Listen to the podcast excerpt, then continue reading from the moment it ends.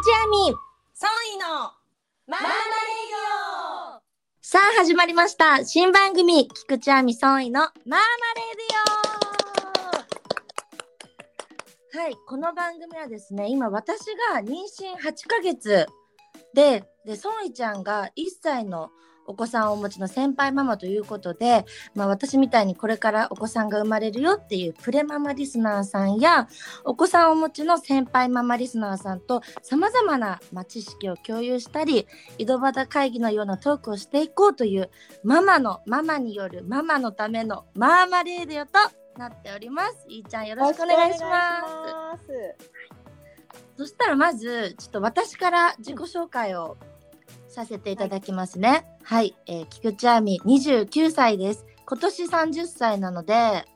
えー、いーちゃんの1個下ですかね、私は。そうですよね。で今、えー、妊娠8ヶ月になってまあ初産なので本当にわからないことたくさんあって、今日私すごい楽しみにしてたんですよ。なんかいろいろ聞きたいなと思ってやっぱ雑誌とかでは、こう雑誌とかネットとかでは情報を得られるじゃないですか。ね、今この時期ちょっとそういう教室とかも多分結構中止になったりしてるっていうメッセージも結構いただくから。ね、そうなんですよ。一回も行ってなくて。ちょっとね不安なので、今日私もあの皆さんねと一緒にいろいろ聞けたらなと思ってます。はい、よろしくお願いします。紹介させてもらいます。ソンイと申します。はい、えっ、ー、と中国出身で5歳から日本に住んでいます。年齢は今30で、今年31なので、ちょうど多分アミちゃんと同じぐらいのタイミングで子供を産んだのかな。うん、あ、そうだね。1歳差なんで。で今1歳2ヶ月の男の子のママをしています。よろしくお願いします。お願いします、はい、この番組はですね、レプロ公式 YouTube チャンネルや Spotify、ポッドキャストなどで配信するインターネットラジオです。水曜午前11時からのレプロエンターテインメント公式 YouTube チャンネルでのプレミア放送ではいち早く番組をお聞きいただけます。ママリスナーの皆さんはお忙しいと思いますが、ぜひ家事をしながらだったり、私たちとママ友になった感覚でお聞きいただけると嬉しいです。はい、うんうん、いや本当にさっきも言ったんですけど、うん、あの母親学級とか両親学級に一回も行けてなくて。そうなんです。だから本当になんか不安で。とかでもないないのかな？ちょっとあの来週あたりからやろうとは言ってるんですけど、なんかこう私のこうなんだろうあの、うんうん、想像してたのは旦那さんと一緒に行ってなんか旦那さんがあの私と同じお腹の 大きさのなんかベルトみたいのつけて戯れるみたいなイメージだったんですよ。えやりました？あの平日だったの。産院が主催してる、そういう母親ママはいはいはい。平日だったのと、うんうん、あとかなり予約が混み合っててもう予約しようと思った時にはパパさんが参加できるのはもう締め切っててあと区がやってるのが平日だったから行けなくて私一人で参加するのには行ったんだけどでその旦那さんがあの大きなお腹の重りをつけてってやつはやらなかったかな。うん、あでも母親だけが行くっていうのももうかなり重要ですもんね。それがないと。のあのおむつの取り付け方だったりとか、うんうん、なんかの付け方だったりとかは、なんかなんとなくイメージはあるけど、やっぱり、うん、あの学びたかったから、結構やっぱりここに行けない不安っていうのは大変なのろうなと思って。そうなんですよ。なんか今まで私、うんうん、いーちゃんと結構昔から、まあまあ、もちろん同じ事務所だから顔見知りではあったじゃないですか。でも一緒にお仕事する機会とかってあんまりないかったですよね。トークショーみたいなものを新潟かどっかでやったなんかショッピングモールのトークショーを一緒にやったのは覚えてる。え嘘。すっごい前。もう8年9年ぐらい前かもしれない。新潟のそんな前新潟のなんか109的な ところで、えー、そうえそうでしたっけ？一緒に話してないかも。もしかしたらそのあの第1部第2部みたいな感じだったあなるほどなるほど。なんか結構こう話し合ったりっていうのはないですもんね、やっぱりあの私もあみちゃんのうんう妊ん。娠奮妊婦さん奮闘期をちょっと楽しみにしてる身としては、いろいろ赤裸々な話聞けるのもすごいいや、私の方が聞きたいですよ。本当にまあ言って。もね1歳しかあの先輩してないからまだねいやちょっとね、多分あの今の私の状況といーちゃんの子育ての状況って多分全然違うと思うんですけど、あの本当に同じ境遇の方っていっぱいいると思うんですよ。だから私もいーちゃんの話聞きたいけど、ちょっとこうんうん。う根掘り葉掘りいろいろあのインスタとかで出してない部分出してくだろんもうやっぱりイさいねン。スタグラムでは 弱みだったり、うん悩みを、うまん。あ、出しにくいなんかねところがあるからそうですよね。そういうところで。なんかハッピーに行きたいですよね。ぱりどうしても大変なことはうん。たくさんあるんだけど、そこをこう発信しすうんうぎんてしまうと、その子育てにネガティブなイメージを持たれてしまうんじゃないかとか思ってたんだけど、うん。やっぱり今回この企画でなんか質問ありますかっていうのを解説した時にすごい多かったのが、うん。うん。なんかイライラしますかとかそのイライラするあことありますみたいなメッセージがすごい多くてやっぱりみんなそういうところを子育てか。聞きにくかったりとか愚痴とかを吐き出せる場所がないんだろうなって思って。あぜひうん。このね、あの私たちのママレディオでは愚痴だったり、ちょっとねそうですね。ことを吐き出せる場にうん。できたらいいなと思っています。うんうんうん、はい、じゃあ赤裸々に行きましょう。はい、お願いよろしくお願いします。それではですね、えーさっきも言ったんですけど、まあ今回初回なので私たちのインスタグラムのアカウントでご質問とかメッセージを、しょあの募集したのでそれを紹介していきたいと思います。えーそれではじゃあはい私からいきますね。えー9月出産予定ですがコロナの影響で、えー立ち会いや面会ができるのかどうか不安です。一、人だとどうしたらいいですか、って来てるんですけどもう本当に私も同じ悩みで、あの8月出産予定なんですけど、このコロナのことがある前は、まあ、あの旦那さんも仕事あるし、毎日は来なくて大丈夫だよとか、なんかすごい余裕ぶって言ってたんですよ。あのお母さんうちあの北海道出身なんですけど、お母さんとかも陣痛来て生まれたらまあゆっくり来てねみたいな感じで言ってたんですけどこのなんか立ち会いできない、面会不可って言われるとすごいいきなり不安になっちゃって、そう1週間も病院で一人でいるの辛いなって、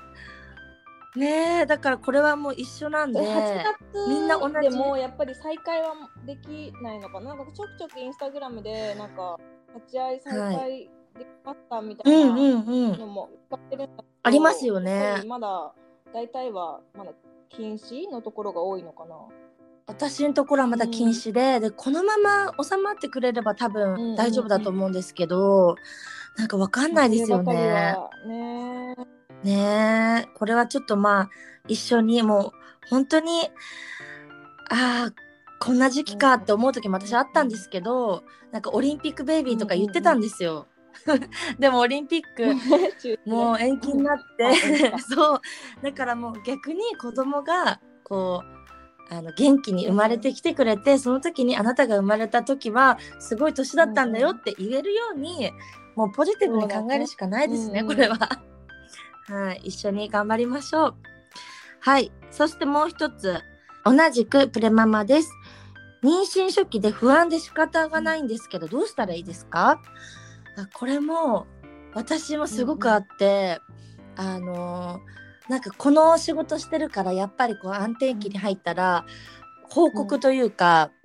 しなきゃいけないじゃないですか、それもすっごい不安で、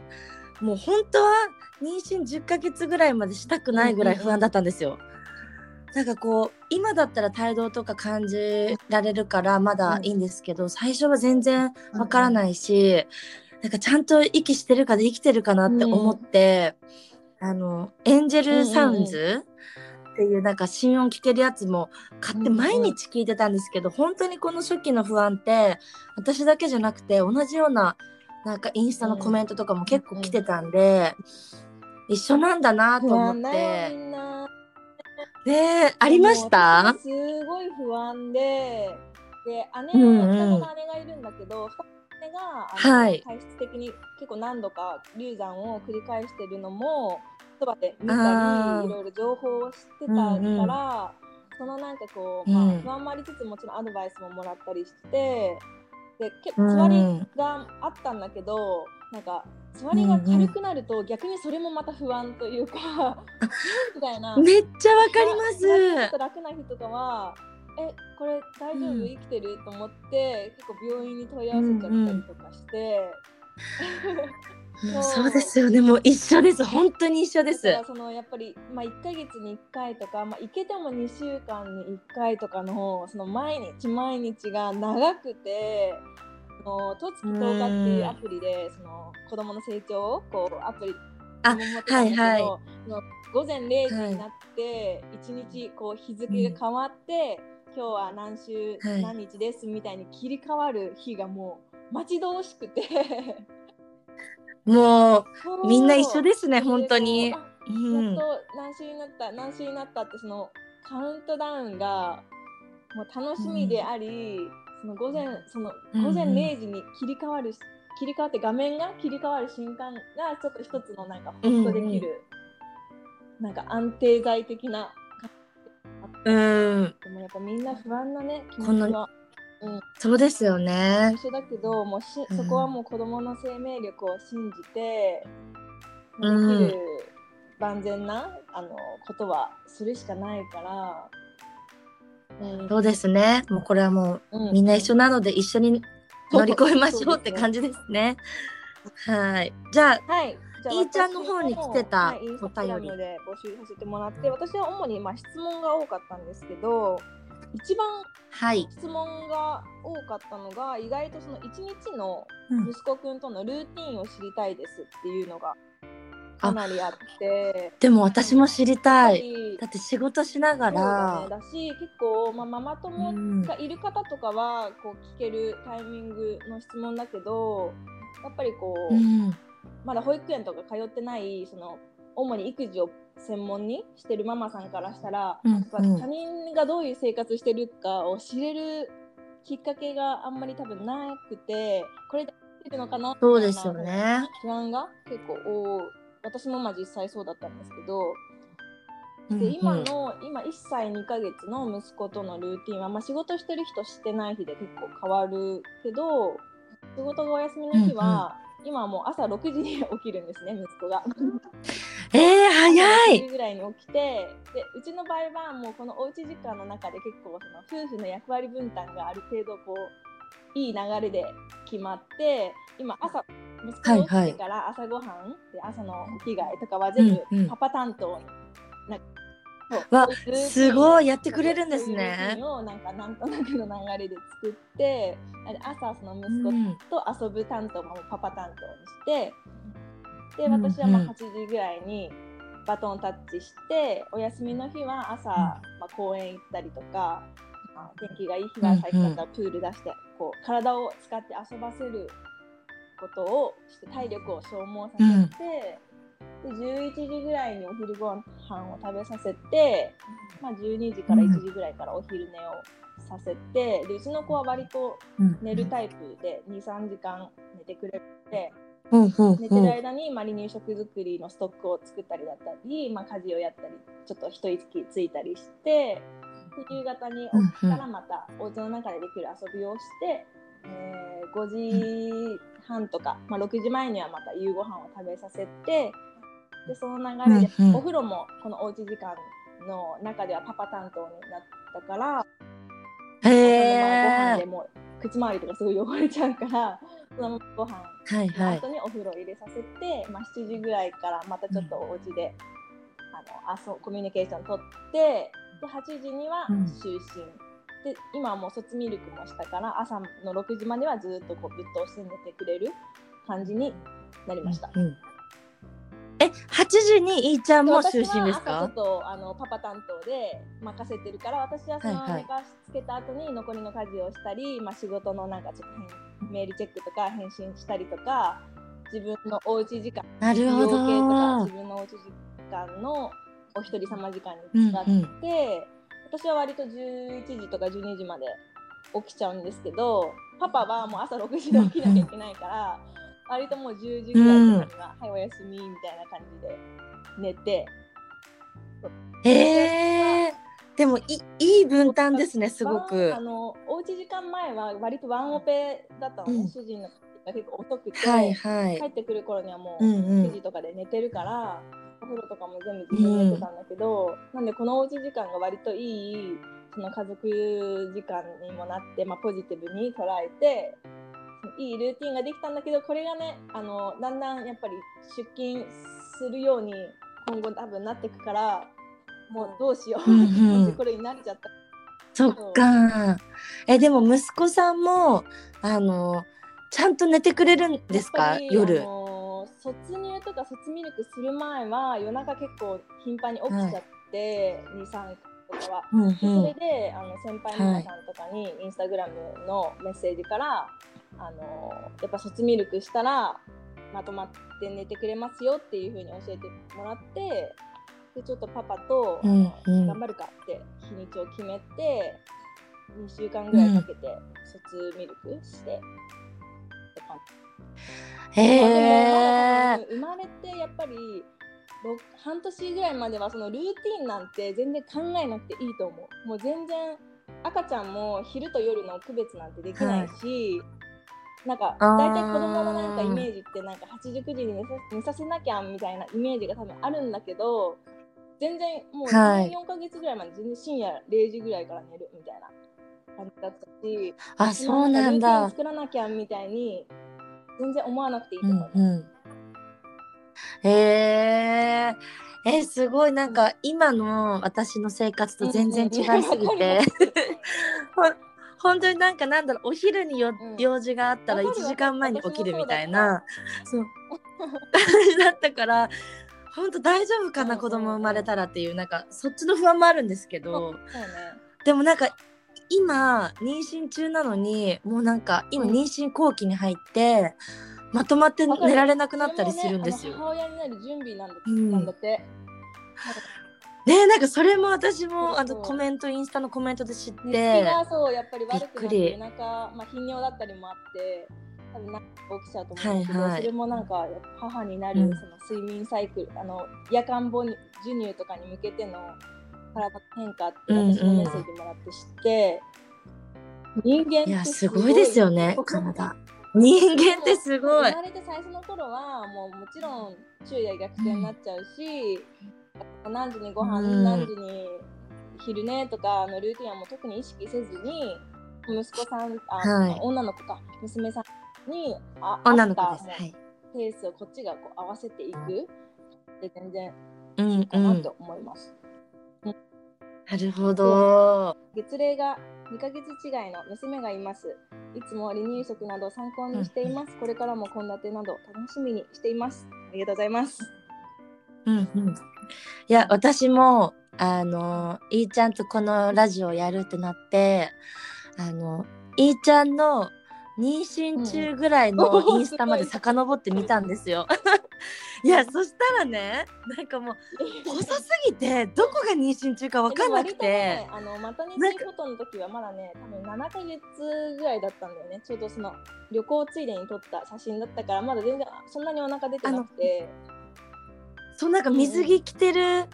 やつ全然お腹出てないですよね。出産直前のパンパンのお腹の写真を記録に残せなくて、残し忘れ、なんかそこでこうなんかやりすぎた感が出ちゃって。だから、はいはい。残しとけばよかったって今更思うんだけど。いやーすごかった。だからどこであの出産したか分かんなかったですもん 一瞬。いやーねじゃあちょっとあのいっぱいあのお便り来てるんですけどとりあえずこの辺でこの後あのたくさんねあのいろんな先輩ママからのね、あのこう質問質問というかアドバイスとかだったりあるので、はいはい、紹介していきたいと思います。えーでは皆さんからのお便りを引き続き募集しております。菊池亜美ソンイのマーマレイディオ公式ホームページより簡単にご応募いただけますので、えーママのお悩みや豆知識、質問などお便りどんどんお待ちしております。メールアドレスは mama.lespros.co.jp までお待ちしています。問題です。妊娠中、ウーロン茶を飲んでもいい。丸か×か。えー、これちょっと、どっちだろう？さ三角？バ ツ丸？バツ悩んでいましたが、ギリギリ正解です。正解は×です。はい、ウーロン茶に含まれているカフェインは血管を収縮する作用があり、胎盤への血管が収縮すると赤ちゃんに酸素が届きにくくなります。そのため1日に 800mg 以上の摂取をすると流産などのリスクが高まると言われています。だから絶対にダメってわけではないけど、まあ、カフェインは控えましょうということですね。うん。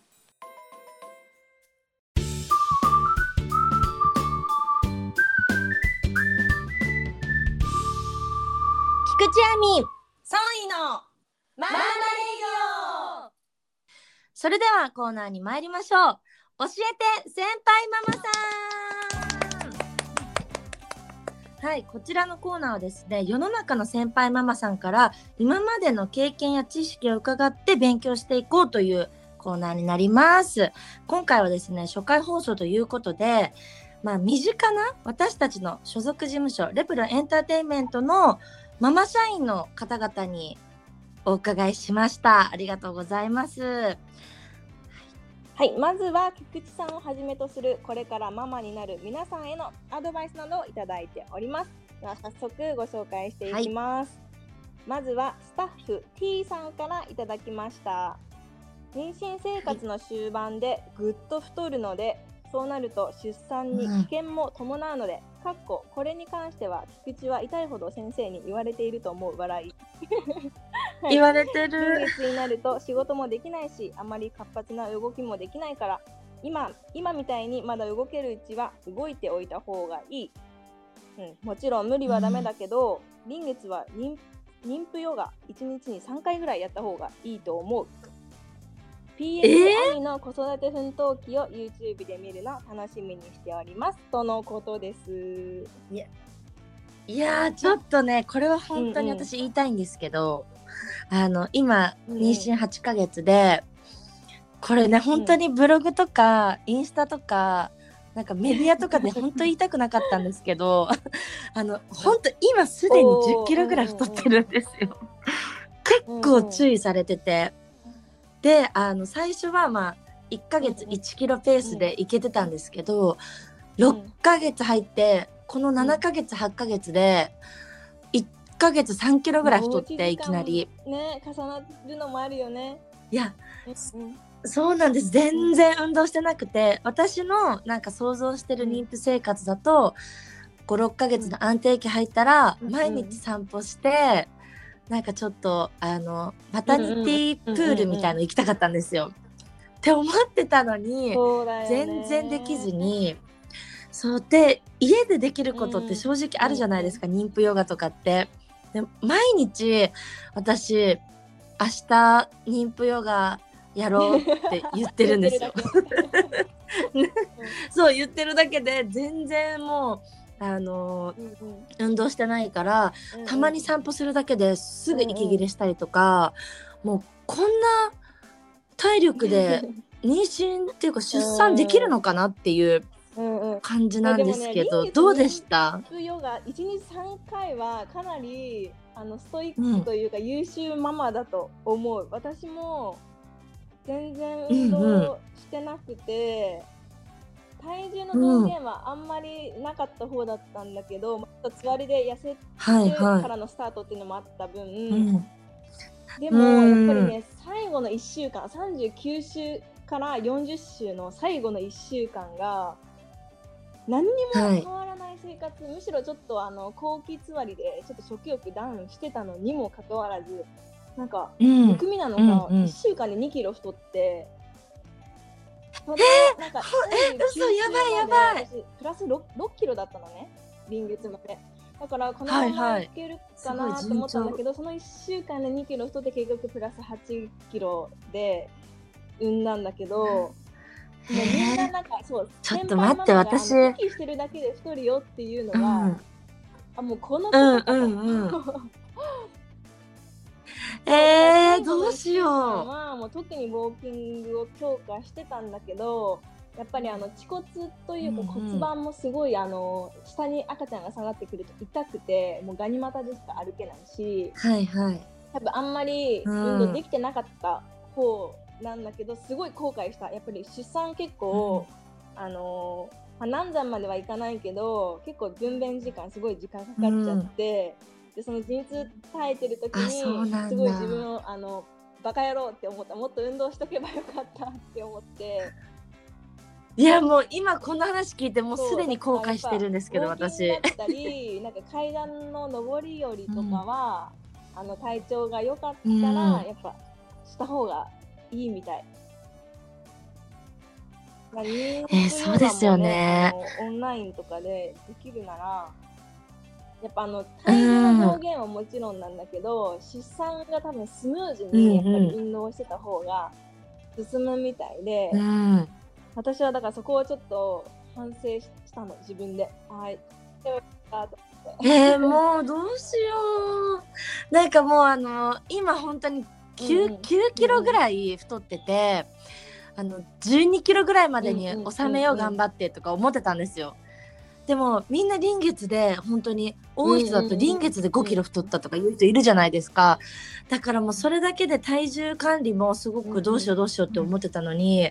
もう体力の面でも不安になってきた今。そうねまあ、あんまり動きすぎてねそれで破水とかなっちゃっても怖いけど、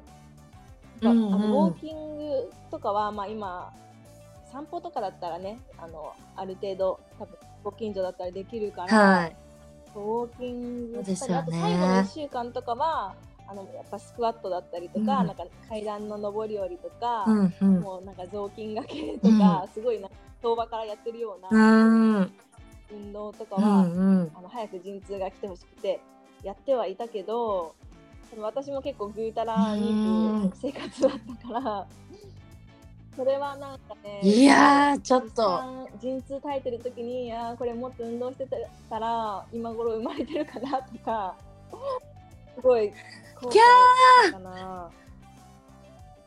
いやそこは本当にあのうんまあ、頑張んなきゃですね。キープする意味もそうなんだけど赤ちゃんがスムーズに降りてこれるように、やっぱ体力と、うん。そのなんか骨盤を柔らかくする運動とかはした方が、うんうんやっぱりいいかもしれないですね。うん、いやもう今日からします本当に。今日からこれはすごくためになりました。プラス赤ちゃんのためと思って。はい。はい、じゃあ続いてのメッセージです。えー T さんよりアドバイスいただいております。ベビー下着、そんなに数いらないし、すぐ使わなくなる。買うものリストはメーカーの言いなりになっちゃダメ。いらないものたくさん買わされるからといったご意見ですね。え、そんなに買ってるんですか、えー。えっとあのーうん。一応そのベビー肌着みたいなのは買ったんですけど、もう本当に雑誌とかネットとか見て、夏生まれだったらやっぱり汗もすごくかくしそもそも赤ちゃんってすごく着替えとかするから、いっぱい買った方がいいよって言われて、もう本当に分かんなくてなんか赤ちゃんの,、うんうんうん。あのし下着とか肌着系ってね名前の呼び方いっぱいありません？そうそうそうそう。で、え、どのぐらい買ったかな？単肌着は多分、7、8枚ぐらい買って、で、コンビ肌着うんうも7、8枚ぐらい買って、で、あとは、あの、普通のお洋服、なんかうんうん。2way オールとか、買ったんですけど。私冬生まれだった冬というか3月生まれでまだ寒かったから割とあの、まあはい。重ね着できるようにターン肌着とあとまあロングなんかこう全部手足も覆うようなロンパンスとかも買ったけど、あのなんか、うん。毎日着替えるし毎日ん使うしと思って多く買っちゃう私も買ってたけどあの結局洗濯物を絶対毎日回すから、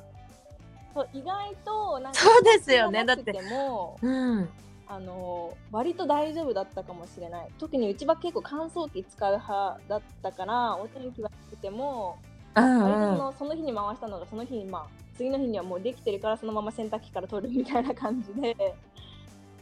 ああ。え、そのベビー用品も乾燥機かけて OK ですか？聞いたらやっぱり外に、まあ、天日干しもいいんだけど、そのその分花粉ついたりとか、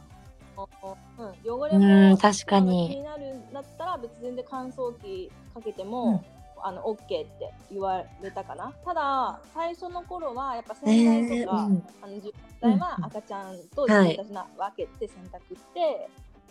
うんでも乾燥機は全然うん OK って、あのその経山婦さんとかも同じ教室にいたんだけどみんな結構使ってるはい。ね言ってて、だから割とねえ洗濯物の量がやっぱりどうしても毎日毎日多いしけどそんなにストックがって感じでもなかったかもしれない、割と。そうなんだ。なんかあの洋服、ベビー服ってすごく可愛いから買っちゃいがちじゃないですか。ちっちゃい感じそうな、なんかれこれ着させたいとか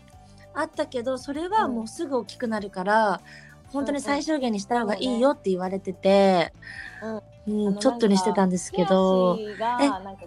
長さが関係ないなんかちょっとタンクトップっぽい感じだったりとか足もあのなんはいはい。ロンパースだけどあのおむつのところでこううんおむつとうん同じような長さでその足が出るなんか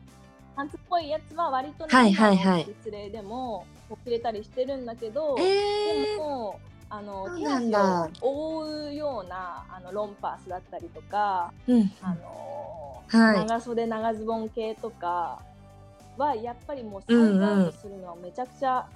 早いから、うん、そうですよね。あのやっぱ生まれてみないと赤ちゃんのサイズ感とかうん。わからないから、うんうん。ある程度生まれてから、うん。今オンラインとかでもすぐ結構届くし生まれてから準備でも全然いいと思う、結構やっぱ同じ月齢の赤ちゃんでも結構男の子女の子でそのムチムチ感が全然違うし、体格も全然同じ性別でもあの例えば母乳育児とかであの栄養が満点な こうむもうムチムチしてる子もいれば、華奢な子もいれば。うん。そのサイズ感もそう同じ、まあ、メーカーさんはか例えば半年まで着れますよとか言ってる服も割とそう、うん下人によりますもんね子供になくなったりするからそっか、もう生まれてから自分の子に合った体型とか見なきゃわからないよってことですよね。新生児の頃から使うから準備してる。に越したことはないと思うんだけど、まあ、季節感とかもあるから、もう割となんかもう今持ってるものでストップして追加で揃えなくてもいいかもしれない。うんうんそうですね。あれはどうですか？あの、うん。ベビー服じゃなくて、こうなんて言うんだろう。はい。いろいろあるじゃないですか。バウンサーとか、うんうんうんハイローチェアとか、そういうので、これすっごい使えたなってものあります、ね、バウンサーもめちゃくちゃ使っていたんだけど一番あってよかったなって思ったのは、なんかドッカドドッカトットっていう、あのーはい。ベビーベッド。そうそう。あなんかベベビーベッド。あーめちゃくちゃはいはいは使ってて、どうしてもあのーえー。サイズアウトというかあのずっと通年して何年も使えるものではないんだけど、まあ、生後45ヶ月ぐらいかな、までは使えるものなんだけど、あのその、うんうん。例えばリビングにいたらそこのベビーベッドの上に赤ちゃんを乗せて、見守れるうんう位置ん。でこうお昼寝させたりだったり夜は一応ベビーベッドもうん。持ってたんだけど、そのベビーベッドが新生児にとってはやっぱり硬いしまだ重たいから、あー大きいからドッカトットをベビーベッドの中にさらに置いて、なんかベッドインベッドみたいな感じにしてドッカトットってあれですよね。なんかベビーベッドになるけどクッションみたいなやつですよね。うんマットベッドインベッドできるっていう。うんうん。それに置いて寝かせたり、はいはいまあそれに置いて添い寝を一緒にしたりとかあとはまあ今の,、うんうん。あの世の中の状態だとなかなか難しいと思うけど私の時は例えばあの両親のお家に行く時とかにそれを持ってって、はいはい。あの全然は他人のお家でもそこそれがあれば赤ちゃんがいつもと同じような環境で寝れたりだったりとかそうなんかまあ確かに便利ですね。にも割とその寝かせたりとかできてでやっぱりなんかね、うんうん構造が赤ちゃんが落ち着くなんか体勢になるなんかデザインらしくて割と結構そこに置いておくとすやすや寝てくれてたから、そうそれはえー、すごい。検討してたんです。うん。ななんかデザインとかすごい可愛いじゃないですか。巻き戻したりとかもしちゃうから、まあ、カバーとかも2個ぐうんらいは、うんあの買ってでまあブランケット敷いてうんうん。上に寝かせたりとかもしてて、まあどうしても寝返りとかすうん。るようになると使えなくなっちゃうんだけど生後4ヶ月ぐらいまではもう毎日、毎日使ってた。でもその生後うんうん4ヶ月5ヶ月ぐらいまでしか使えないって言われてもそこが結構大変じゃないですか。でそこが楽になるって赤ちょっとでも楽になるってねまあ。ソファーの上に直乗せするのはかなり抵抗があるからうんそのベビーベッドがあれば、あの普通にリビングにいても赤ちゃんが隣ソファーの隣にいてもなんか寝てくれるし割とそう使っなるほど。かなり愛用してたけどどっかと、ね、赤ちゃんが寝る場所はもうほとんどそこの上で。うんうん。なんかバウンサーあったらいらないかなって思ってたんですけど、そう。確かに移動とかしたり。で寝かせるときにすごいやっぱりうんうん使えたから、あの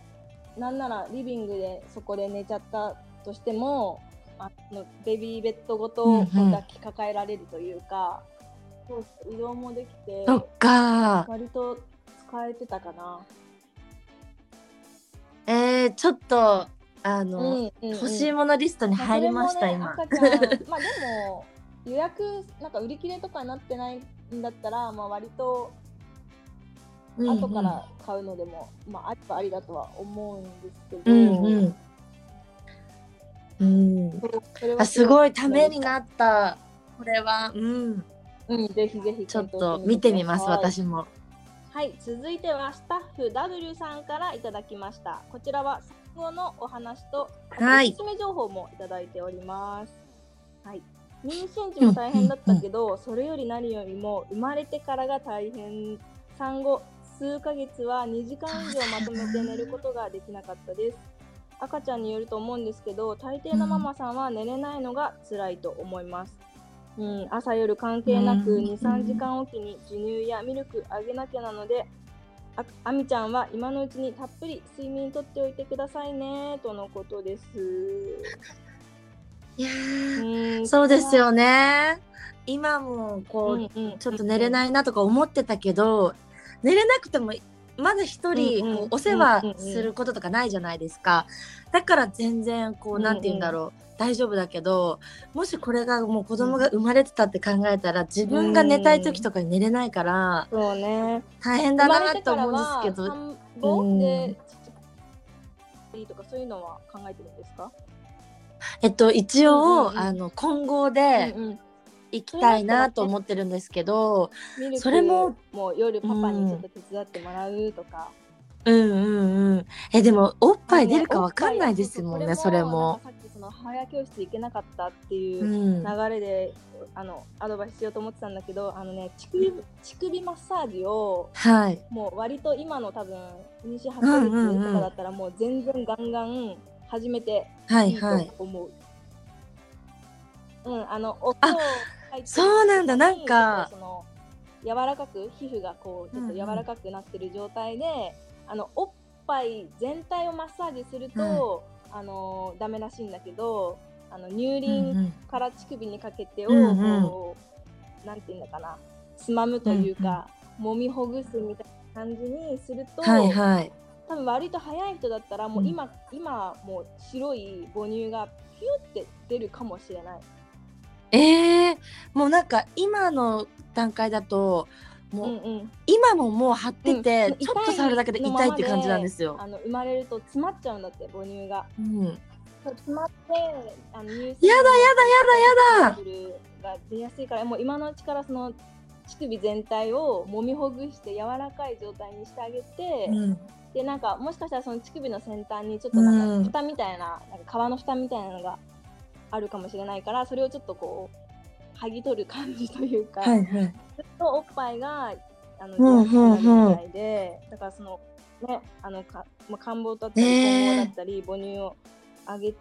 るつもりだったらちょっとその乳首マッサージをもうあんまりやりすぎるとなんかお腹が張りやすくなったりとかして、その張り止め飲んでるママさんとかには、うんうん。あの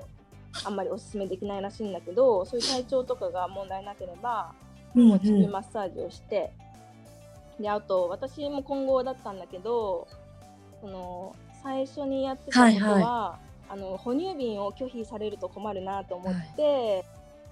そうだからあのうん、なんか聞きますよね。1ヶ月は看護でやってたんだけどその看護の時も搾乳したおっぱいを、あの哺乳瓶に移し替えてはい。その母乳哺乳瓶からちょっと母乳を飲んでもらう練習とかをそうしてへえ。ミルクになった時に拒拒否されないようにそうしてたかな。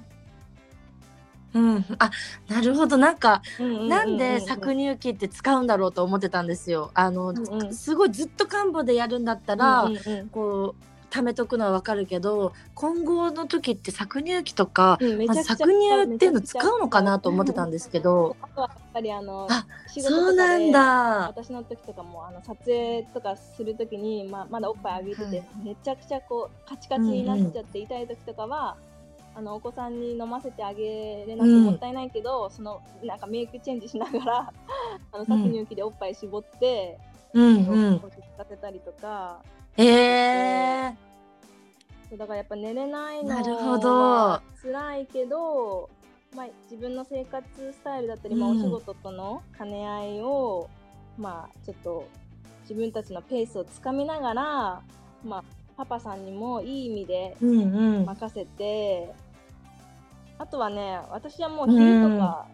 生後やっぱ新生児1ヶ月の時とか23時間授乳が続いた時ははいもう昼赤ちゃんが寝たら私ももうそこで一緒に寝ちゃうとかして、もう家事とか水とか、もうコあンビニでもうコンビニ行ってうんみたいな感じで、旦那さんにーうんうんうん。あの文句言われないようにしてたというか。えもう今日はやりませんと。全然いいと思うそれで。いやでもいーちゃんにすごいいろいろ教えてもらって、えー、よかっ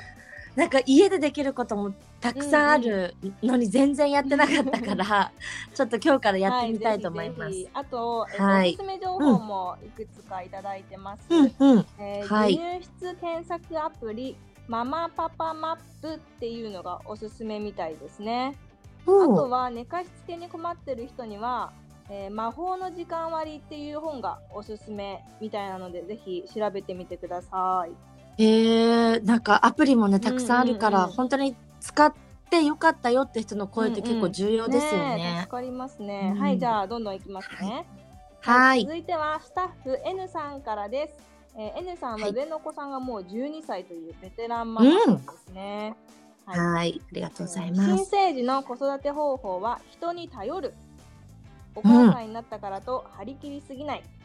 生命は地球の子です。自分一人で何とかしようとしないで、パパや親、友達、誰でもいいので頼ってくださいとのことです。なるほど。これはもう、私も最初1ヶ月はお母さんに来てもらおうかなと思ってるんですけど、なんか1ヶ月も来なくていいよってすごい言ってたんですよ。大丈夫うんうん 大丈夫って、あの1ヶ月来たら1ヶ月後に私と旦那さん2人でやる方が大変なのかなと思っちゃったんですけど、最初どうでした、私も最初親が私の親があの中国に住んでるから、そうですよね。頼りにはしてなかったんだけど、うんあの生まれたよっていう報告をしたら、あじゃあ1週間後行くね、みたいな感じで、はいはいはっていう。で2週うん間、うん。10日ぐらいかな、えっとうん私の家で母だけ来てくれたんだけどそれでもうやっぱり全然違う、お母さんあの頼れる人がいるといないとでい。そっか。全然違うからやっぱりあのあみちゃんのママさんがお手伝い来てくれるなら、もうんううん。思いっきり甘えていいと思います。う赤ちゃんのお世ん話自体はどうしてもママ本人ができることばかりになっちゃうんだけど、その授乳だったりとか、抱っこだったりとかなんだけどやっぱ家事とか、あと食自分の食べる食事の世話を誰かそうですよねっていうのはかなり助かりました私も。そこは心配かを。しなくていいっていうのはやっぱり心に余裕もできるし、自分の睡眠時間の確保もできるから、やっぱりそういう頼れる人がいる環境はもう思いっきりもう甘えちゃって甘えちゃってください。うんうんはい。なんか、やらなきゃやらなきゃって思うよりも、こうなんか、ハッピーに気楽に頑張ろうぐらいの方がいいですね。はい、じゃあ続いてはね、メッセージをあみちゃんに、えースタッフ、さんからいただいています。あみ、はいおめでとう。頑張り屋さんだと思うので全部一人でやろうとせず、旦那さんにいっぱい甘えて手伝ってもらって、楽できるところは楽してください。出産頑張ってね、とのことです。ありがとうございます。いや、本当にみんな、でも、同じような気持ちなんですね。周りの人と一緒にこう子育てを頑張ってね、うん。みたいな先輩ママさんが多いから、ちょっとこうあの大丈夫かな本当にママになれるのかな、みたいな不安もあったんですけど、ちょっとこう楽になりますよね、こういうの聞いたら。の。一人の命を育てることはもう大変なことは当たり前だから、そこをやっぱ一人で全部抱え込まずに、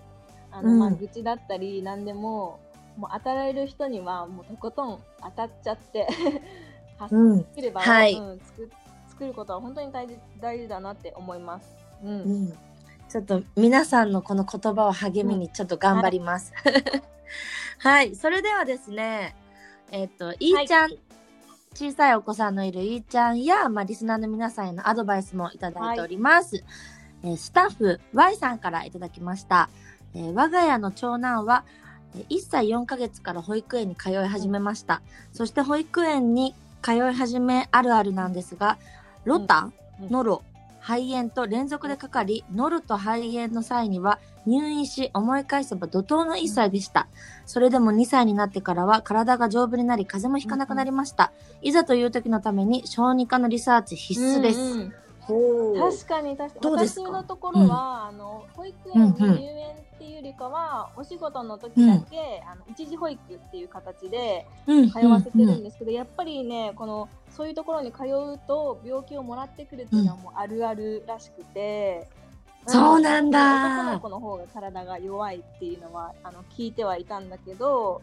へそういうところはまだそうーいうもらってくるっていうよりかは0歳児の時にやうんうん。っぱちょっと突発っぽい感じの発熱が何回かうんうん。あって、まあ、幸いにも本当次の日には良くなるっていう感じだったんだけどこの小児科のリサーチっていうのは本当に大事だなって感じてその発熱した時にもちろん近くのあの病内小児科の内科を、まあ、頭には入れていたんだけど、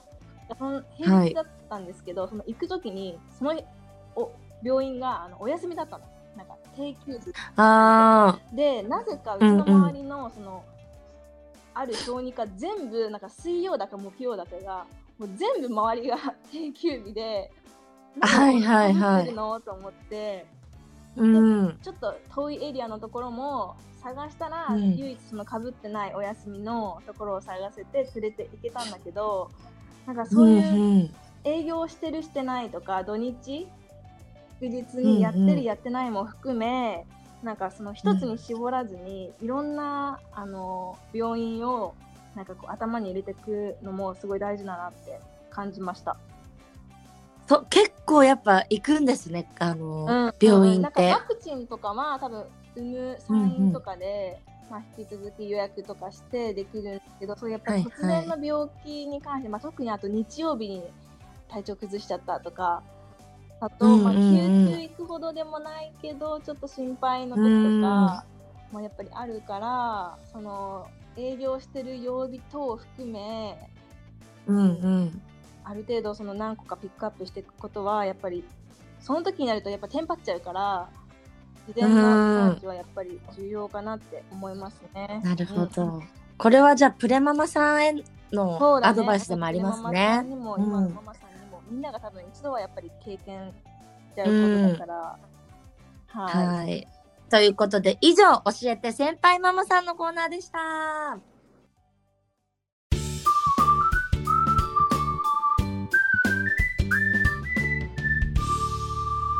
菊池亜美3位のママレ続いてのコーナーは、ママ友受験本はい。次のコーナーはですね、ママ友間で実際にあった面白いエピソード、もしくは恐怖体験など、ママ友間でいろんなね、情報というか、あの事情がありそうだなというイメージがあるのですが、まあ実際は皆さんどうなのか聞いていきたいとはい。思います。うん。ちなみに、いーちゃんはママ友ママ友ってねどうですか？あのもともと知り合いの人で、あの同級生の,、うんうん。あの子供生まれたとかのそのあのつながりはあるんだけどあの子供だけで知り合ったママさん、例えば保育園とかがはいはい。ほぼまだなくて、まあ、まだ小さいですしね。ってなるうんうん。と、毎日通わせてるわけじゃないから、やっぱり交流できる場もなかなかなくて、一応産院で、あの同じ時期に生まれて同じ時期にその入院してた同じ病院のママさんとはあのうん LINE 交換とかしてグループ、まあ、その時作ってたんだけどえー、でもそういう交流あったんですね。あの同じレストランであの病院内のレス、うん食堂みたいなレストランで一緒にそのご飯を食べて交流するっていう感じだったからその時いろいろ話うん。したりして、まあ、あの LINE 交換して、一応お友達にはなったんだけどなどうしてもその里帰り出産だったりとか、まあ、実はその近くに住んでないとかのママさんとかも結構いうんて、うんうんうん。まあもうご無沙汰はなしっていう。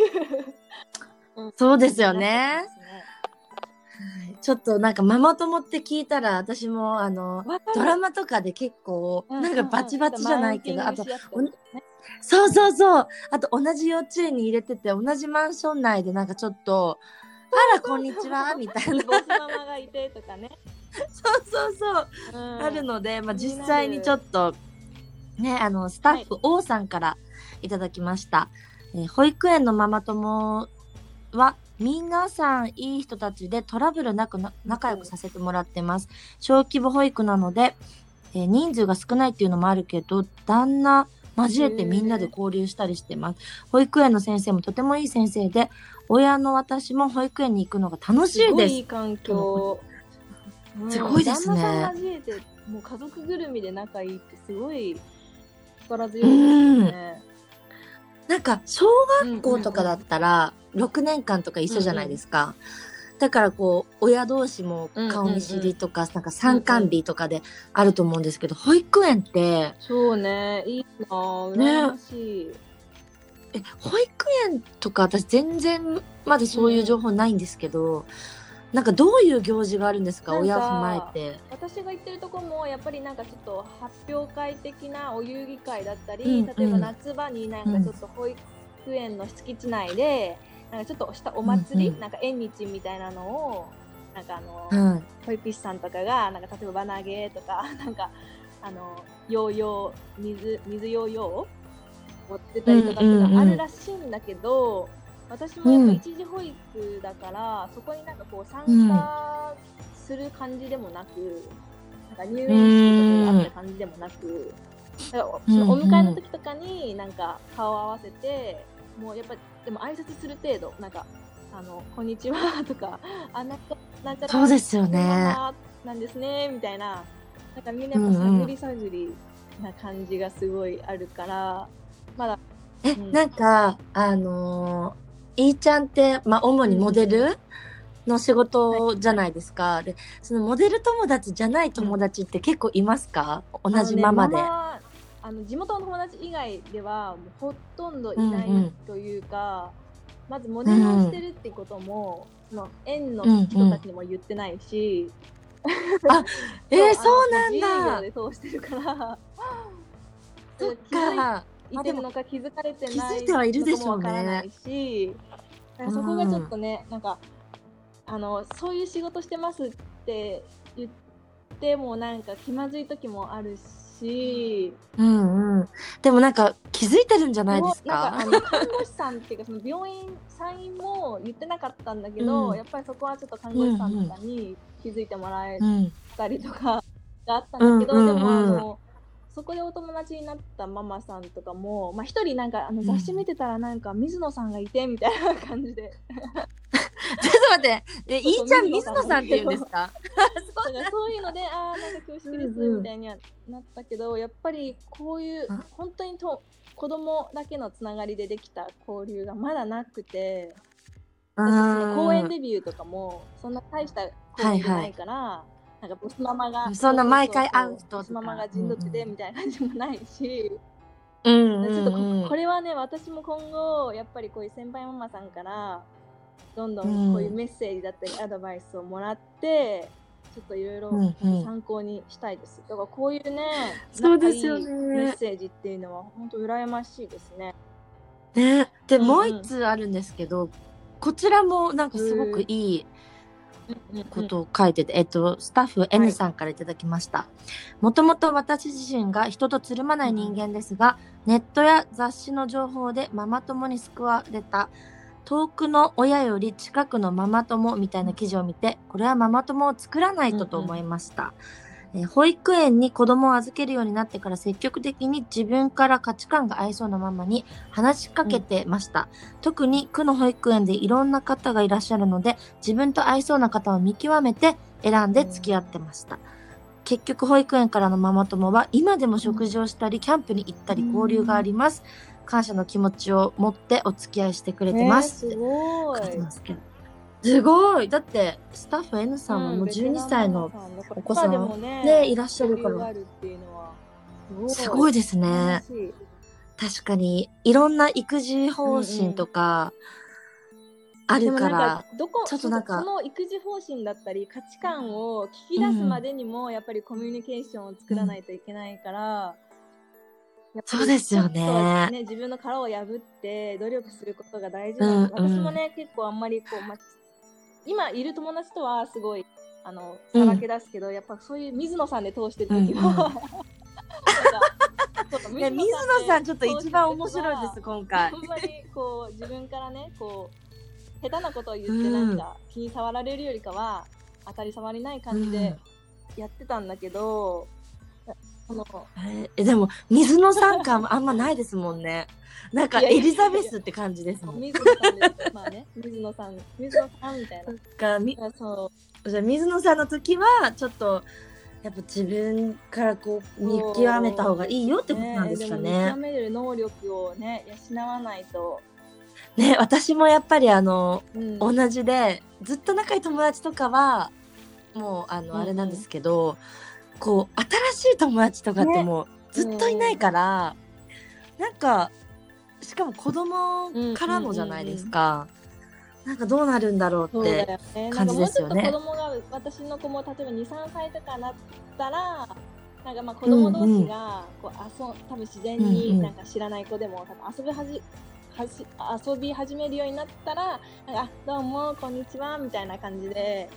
うんコミュニケーション取れうんるかもしれないけど、今はやっぱり一人遊びだったり、なんか一人の世界うんな感じも多いから、子供が。それでこう、うんママさんたちに見かけても、まあちょっと会釈するぐらいで終わっちゃう感じで、うんうん子供同士が絡んでくれるようになったら、ちょっとうん生きやすいのかなっていう感じはあるけど、やっぱり価値観とかね、合う合わないが重要っていうことですね、これ。そうですね、自分でちょっとあの殻を割ろうみたいな感じで。すそう二人ともやっぱりちょっとねあの関係がいいママ友のメッセージだったからちょっとまあつまらないそうですね。というか。えちょっとねもうちょっとなんかドロドロなやつ聞きたいんですよね。ボスママいますよっていうか、むしろ私ボスママですよみたいな のとかもあのこれからねいろいろあったらマウンティングされたとかねうんうん。こう身なりがどうちゃらとかなんかエレベーターの階がとか、いや、それ聞きますよね。なんかあの最近私あの、うんうん家をちょっと引っ越そうかなと思ってて、こう見に行ったんですよ。それこそあの小児科とかなんかあのスーパーうんうん24時間だったりとか、うんうん近くの方がいいかなと思って、うんうん今後的に。そしたらそのマンションが結構大型で、うんうん。もうほぼほぼファミリーの人だったんですよ。はいはいはい、であのもう近くに保育園があるから多分みんなそこ行ってて、うんうん。こう私がこう物件の内見行った時に旦那さんと二人で行ったんですけど、うん。内見行った時にもうみんなママ友同士なんか子供ちっちゃい子供連れて「あ何々さんおはよう」とか「あ今日何時からなんだ」みたいな感じで喋ってて、あもしここに住んだらこの輪の中に私入るんだと思って。ちゃんだったらなんかあの人のそういうあの心のところにスーって入っていく能力が高いと思うからすぐ馴染めそいやでもなんだろうあの普通に多分普通に喋ったりするのはいいんですけど、ずっと一緒に会うわけじゃないですか。同じ。そうやってなるとちょっとなんかねね心構えが必要ですよね。仕事柄ねちょっとなこっちが何の悪気もなくても勝手になんか、まあ、自慢されたとか思われてもねそうそううそう。なんかねそうやって思われたらそうショックですよね。ちょっとここれに関してはもっとメッセージでね、いろいろそうですね。いただきたいですね。はい皆さんもうどしどし送ってください。はいということで以上ママ友受験簿のコーナーでした、ということでもうエンディングなんですけど、早い。早い。やどうでしたか？の、まあ、今のあの、うんうん。エピソードがこうやってあみちゃんとかに参考になってもらえたって言ってもらえるのってすごいなんか気持ちいいいやすごい楽しかっしなんたかあの妊婦生活のこともなんか久々に思い出したりして、ちょっと懐かしい気持ちにもなって、うんうん。あとはうん今この状況の特有なやっぱ不安とか悩みとかが、うん。ね、今の妊婦さんたちあるから、そのね気持ちを共有できる場があるのはすごいいいあうの、ん。場所ができたなってなんか自画自賛でうん。思ってます。いやなんかこの話はもう尽きなさそうですね。んいろいろあると思うんで。うん。まあ、私もあみちゃんもリスナーさんも出てくると思うから、はい。ぜひいっぱいまたメッセージちょっとドロドロしたやつも お待ちしております。そうですね。聞きたいですね。え、ちなみに、いーちゃんの息子さん今ねどうしてるんですか？今日はやっぱちょっと音が入っちゃうとあれだから一時保育でうんうん。そうあ旦那さん家にいるんだだけどあのやっぱ仕事旦那さんもしてるから、見てられうんるからね、いい子に行ってるんですねじゃあ。まだ雨降ってないから 多分公園で遊んでるんじゃないかと、うんうん。そっか。はい。じゃあ、はい。ということで、あ、なんか告知などあればそ、うですね。私ちゃんから。あの、うん。まだそんなに発表できてないんですけど実は今あのマザーズバッグをプロデュースというか、今作ってて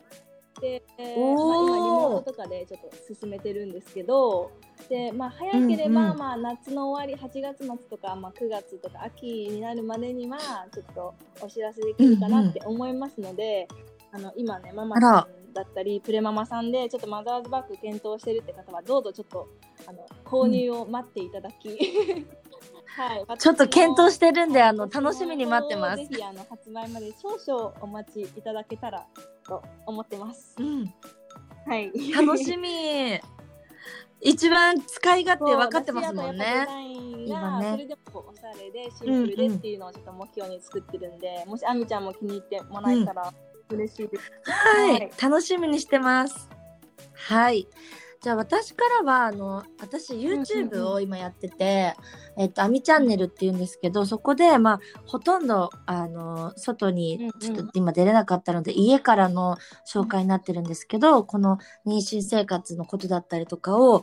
あの、はい。アップしてますのでよかったら皆さんチャンネル登録おはい願いします。はい、この番組では皆さんからのお便りをどんどん募集しております。菊池亜美ソイのマーマレイディオ公式ホームページより簡単にご応募いただけますので、えママのお悩みや豆知識、質問、あとはもうドロドロした受験簿などなど、たくさんお便りお待ちしております。メールアドレスは mama.lespros.co.jp えー、ママアットレプロズドットコムですね。はい、こちらにぜひお願いいたします。はい。いや、もうちょっとあっという間のうんうん時間だったんですけど、また来週もこの水曜日のはい11時にいろんなお話をしていきたいと思いますので、皆さんどしどしメーはいル待っております。ということで次回もぜひ聞いてください。次回またお会いしましょう。以上、菊池亜美、3位のマーマレディオでした。バイバーイ